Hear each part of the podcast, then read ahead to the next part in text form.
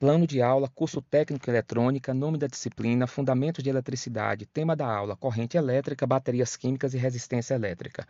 Nossa proposta da aula de hoje terá a duração de três horas, onde iremos apresentar os conceitos fundamentais de carga elétrica, resistência e geradores químicos, através de uma aula expositiva dialogada, atividades em equipe e, em seguida, um experimento com demonstração.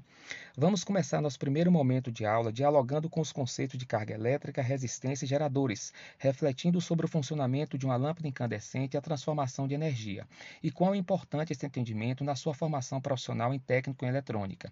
Retomaremos no segundo momento com a resolução de atividades teóricas em equipe relacionadas ao conteúdo debatido na aula.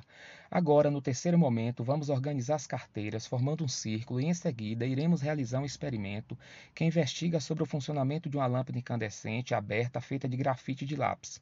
Utilizaremos oito pilhas tipo D, dois fios e duas garrinhas do tipo jacaré, um copo de vidro e uma fita adesiva.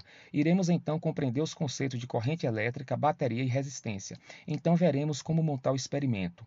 Fixe as garras jacarés em uma das extremidades dos fios, deixe a extremidade dos fios apenas descascados. Amarre os fios no suporte usando a fita jacaré. Prenda-os de forma que eles fiquem paralelos, no mesmo nível e com as garras apontadas para cima. Prenda uma ponta de grafite na ponta do jacarés. Cubra o conjunto todo com um copo.